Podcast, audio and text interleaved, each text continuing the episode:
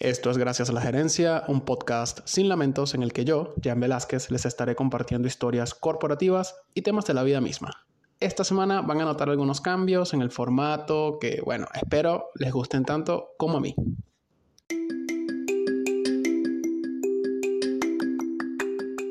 Los temas, historias, eventos o sucesos contados en este podcast son fácilmente verificables en diversas fuentes públicas de información y no tienen más agregado que la narración de los mismos en un contexto de humor. Dicho esto, ahora sí, comenzamos.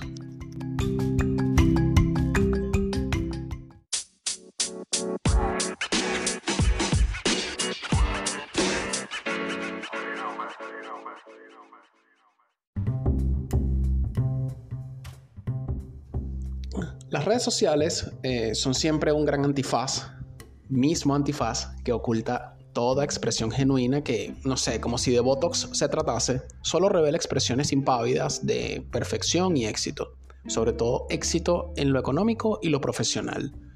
LinkedIn es el sitio predilecto para mostrar y presumir nuestro éxito profesional. Allí, todo el mundo da la vida y agradece infinitamente por tener los mejores compañeros de trabajo algunos hasta se rasgan las vestiduras sobre lo que es ser un buen líder. Hay otros que optan por hacerse gurúes de cualquier temática en, lo profesional. En fin, que hay de todo, pero siempre en son de, no sé, vida perfecta, en son de éxito, pero con una absoluta carencia de realidad. O sea, eso yo es lo que yo percibo. Pero ustedes saben que sí es real todo el contenido en coffee.com slash gracias a la gerencia podcast. Ahí hay show notes de cada episodio y puedes apoyar este proyecto al hacerte parte de la gerencia gerencial. Pero, volviendo, lo de LinkedIn es una vaina que aún yo no logro entender. O sea, yo leo publicaciones de gente que, no sé, se confunde y cree que está en Facebook compartiendo imágenes tipo, Jesús está contigo y te guiará hacia tu próximo empleo. Y yo, maldita sea, o sea, ¿qué carajo tiene que ver tu religión con la necesidad de conseguir un empleo de una persona que no conoces y no sabes si es atea o ateo? O sea, para mí es un, un desubique total, sin duda. Hay otras publicaciones con puntos de vista políticos que sinceramente no agregan ningún tipo de valor. En estos días vi una sobre cómo AMLO está llevando a México por el mal camino. Y lo único que alcancé a pensar es que a lo mejor ese guerrero del teclado se confundió pensando que estaba en Twitter. No, mano, o sea, no. En LinkedIn no le agrega valor a nadie tu fucking postura política. También están las publicaciones de historias, eh, digamos, desafortunadas sobre penurias que pasa la gente en lo económico. A ver, yo y solo yo quizá piense esto, pero ¿qué necesidad? Coño, es claro y evidente que si estás buscando empleo y solicitas ayuda, es porque estás pasando un momento jodido a nivel económico que te conduce a pedir ayuda a la comunidad de LinkedIn. Coño, hasta ahí todo bien, pues. Porque se supone que para eso es el networking, ¿no? Pero también es cierto que esa historia dolorosa de ese aprieto económico casi nadie la lee. Y el resultado es que básicamente la persona queda expuesta y aún en búsqueda de empleo, porque trabajo ya está pasando. Esa es la realidad. Yo creo que es más fácil y profesional, porque sí, LinkedIn es una red profesional, hacer una publicación dejándole saber a la comunidad sobre tu búsqueda laboral, con tu currículum adjunto en la publicación, y si la quieres hacer aún más efectiva, haces un poquito de, de investigación sobre quiénes son los recruiters en tu ciudad o quiénes son los recruiters en las empresas en las que te gustaría trabajar y los etiquetas en esa publicación con ese currículum. Una, máximo dos veces al mes para que no seas un spam. Ah, créanme, créanme que alguien les va a parar bolas en algún momento, bien sea por su currículum o por ladillas. Pero por favor, no sigan acudiendo a la lástima para buscar un empleo, porque incluso es perjudicial. Fíjense, al inspirar lástima expresas necesidad crítica, o lo que es lo mismo desesperación, y te pones en una posición precaria a la hora de negociar una oferta laboral. Miren, miren que al final de cuentas eh, las empresas buscan los mejores recursos, pero siempre, siempre procurando pagar lo más ajustado posible. Y por supuesto, eh, nada, están las personas que publican cada pendejada que sucede en sus vidas laborales. Es como si estuvieran en Instagram. Esta es otra gente que yo creo que está confundida siempre. Si es una red profesional, yo, y repito, yo esperaría ver artículos, no sé, relevantes sobre la situación laboral actual, sobre cómo saber si me están pagando bien o no, en lugar de ver publicaciones sobre gente sentada en el borde de una piscina con una laptop. O sea, ¿quién carajo se, eh, se sienta en una piscina y se siente bien trabajando a la orilla de una, de una piscina con una laptop? O sea, no me jodas. Sino, entonces, coño, se toman fotos que a leguas, a leguas, se ve que es una super foto pose, porque ¿quién carajo, quién coño puede trabajar con el perrito en las piernas? Es que se pasan de pana, o sea, se pasan. Es una vaina que sinceramente no logro comprender. Por todas estas cosas es que estoy más que convencido que LinkedIn es de todo, de todo, hoy día menos una red profesional. Una red que ya es un mal necesario porque si quieres encontrar empleo debes construirte una historia y una red allí. Así que yo creo que la clave está en la composición de nuestra red, el tipo de publicaciones que silenciamos y las palabras claves que ponemos en nuestra bio de perfil. Prestarle atención a esos detalles, a mí, en lo particular me funcionó. De hecho, mejoró la calidad de lo que veo ahora mismo en mi feed de publicaciones en LinkedIn. Eso desde mi experiencia, que no tiene que ser la de ustedes, pero si les sirve, pues enhorabuena.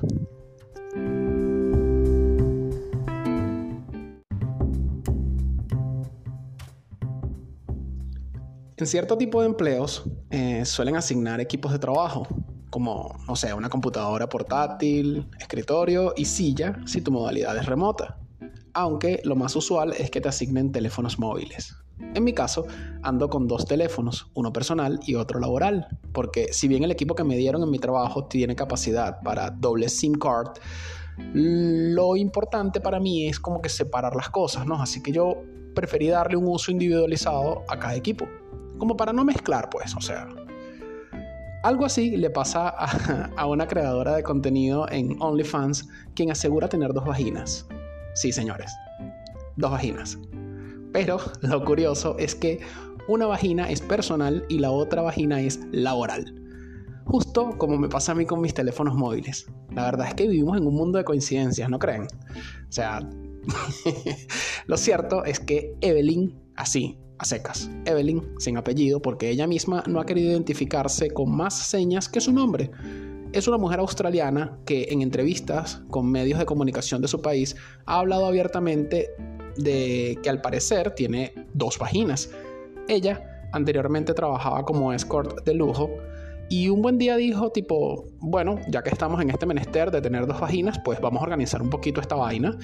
Así que para no mezclar lo personal con lo laboral, Evelyn reserva su vagina derecha para su esposo porque sí, nuestra Evelyn está casada, mientras que su vagina izquierda la deja para sus clientes.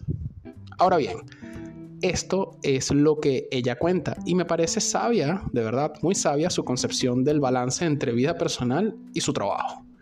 Y antes de que vengan con su hate, no se hagan los moralmente superiores, porque más de uno, más de una, lucha por desconectarse de su trabajo los fines de semana.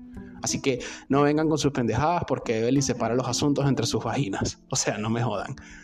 Lo cierto es que la condición que describe esta australiana es bastante común, pero para asegurarme de no incurrir en imprecisiones, prefiero remitirme al artículo de hipertextual en el que encontré esta noticia. Así que cito textualmente.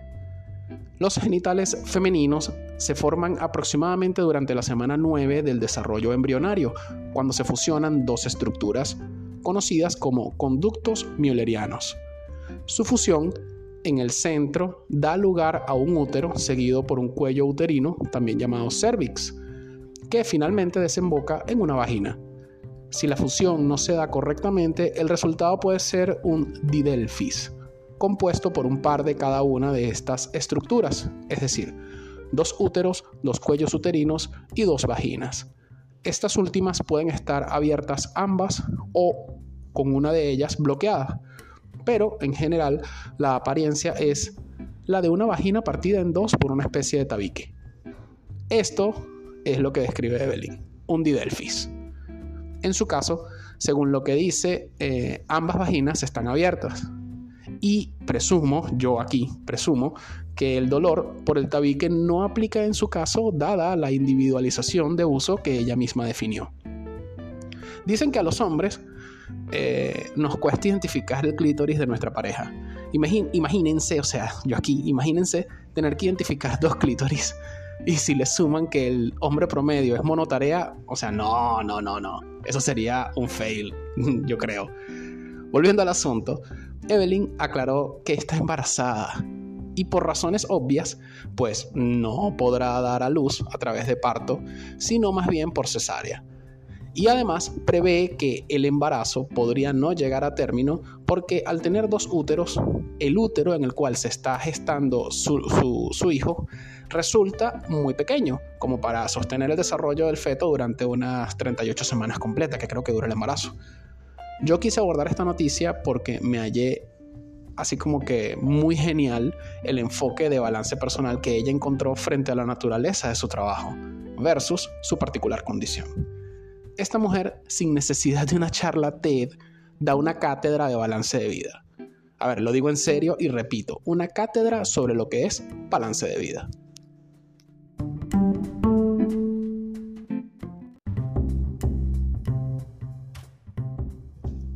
Esta semana estuve leyendo un artículo en vice.com sobre un secreto canzón que tienen muchos empleados remotos.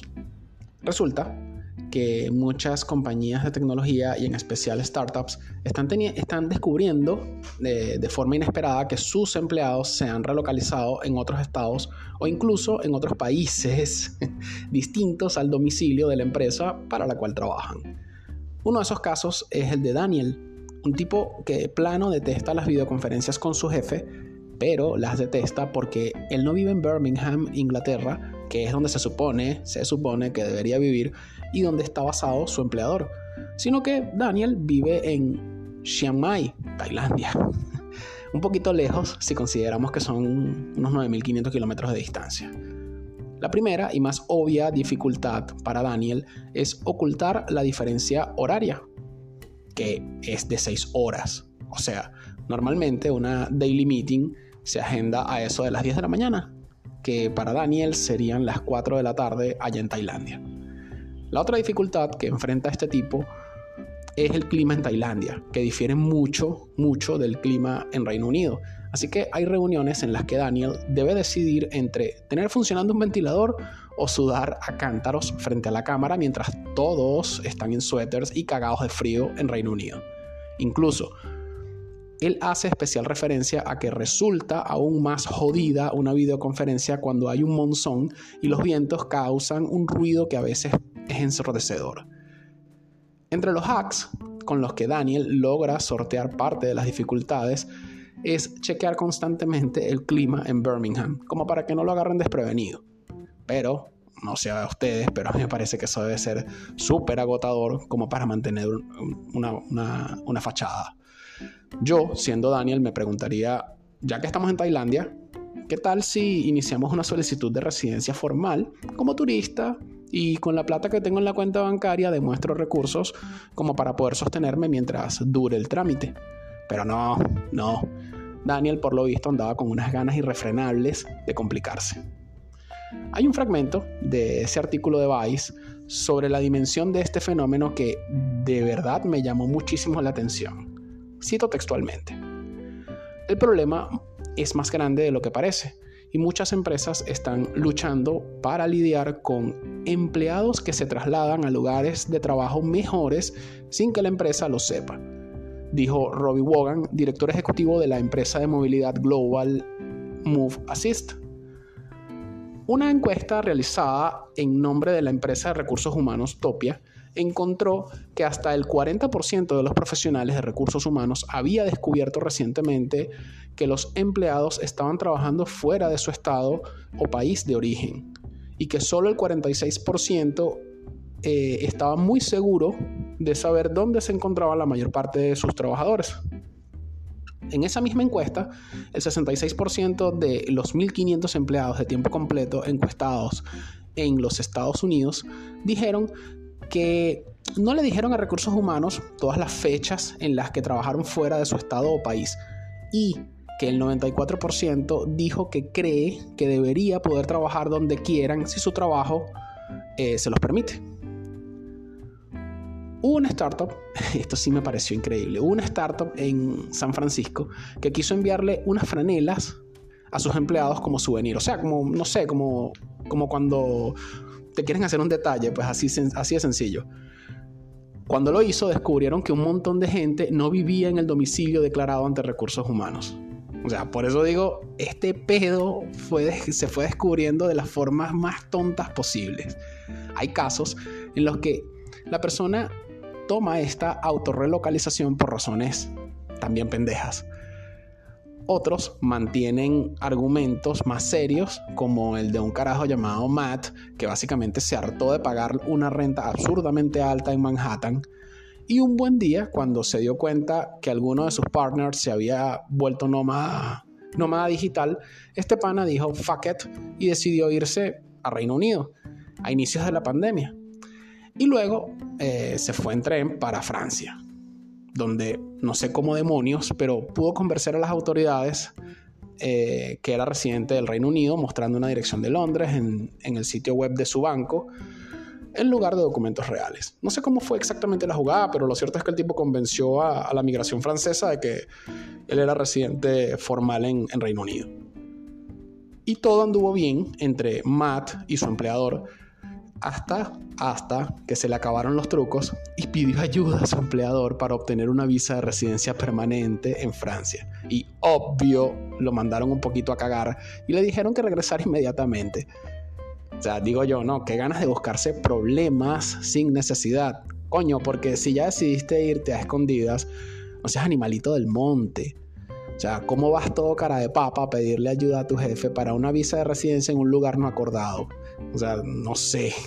A diferencia del caso de Daniel, yo creo que era más fácil que una vez estando allá buscara otro empleo remoto, pero con las condiciones reales bien conversadas y explicando a sus nuevos potenciales empleadores mediante una corta pero concisa carta de presentación que cualquiera puede hacer su necesidad de establecerse laboralmente como extranjero. Pero no, Matt prefirió ponerse para el problema y complicarse al pedo. Esa es la realidad. Lo que más me impactó es que se trata de profesionales que son ciudadanos de países del llamado primer mundo. O sea, yo me atrevo a pensar que como ciudadano británico y estadounidense, respectivamente, sus pasaportes les dan unos beneficios migratorios, coño, nada despreciables. O sea, no entiendo para qué se complican así, de verdad. La cosa se pone fea para los empleadores eh, por las implicaciones impositivas que esto tiene para las empresas y es allí donde radica la mayor preocupación. Todo esto mientras hay una especie de cruzada corporativa para estimular el RTO o regreso a la oficina. Y esto agrega otra complejidad al tema del trabajo remoto. Ahora, yo aquí, desde este micrófono, que espero mejorar, si ustedes van a coffee.com slash gracias a la gerencia podcast, apoyan este proyecto, se hacen parte de la gerencia eh, gerencial, me ayudan, yo compro un mejor micrófono y el audio mejora. Pero a ver, volviendo.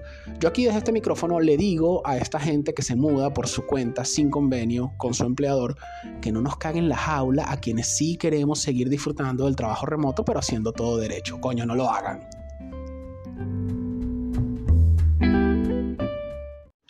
¿Se acuerdan que les había dicho que iba a haber algunos cambios en el formato del episodio? Bien, la playlist porque sí, ahora tenemos playlist recomendada. La de esta semana está en Spotify, se llama Top Gaming Tracks. Eh, les dejo el link en la descripción. Si escuchas esto desde Apple Podcast, me ayudas un montón si me dejas una review y te suscribes. Ahora, si eres de los que usan Spotify, regálame un follow y una review. De esa manera me das un apoyo moral que no tiene precio y no tiene precio porque es gratis. No cuesta nada un follow y una review, pero ayudan mucho a los creadores de contenido como yo. Este podcast también está disponible en Anchor, Google Podcast, Amazon Music, Tuning Radio. Esto fue Gracias a la Gerencia, un podcast sin lamentos. Hasta un nuevo episodio.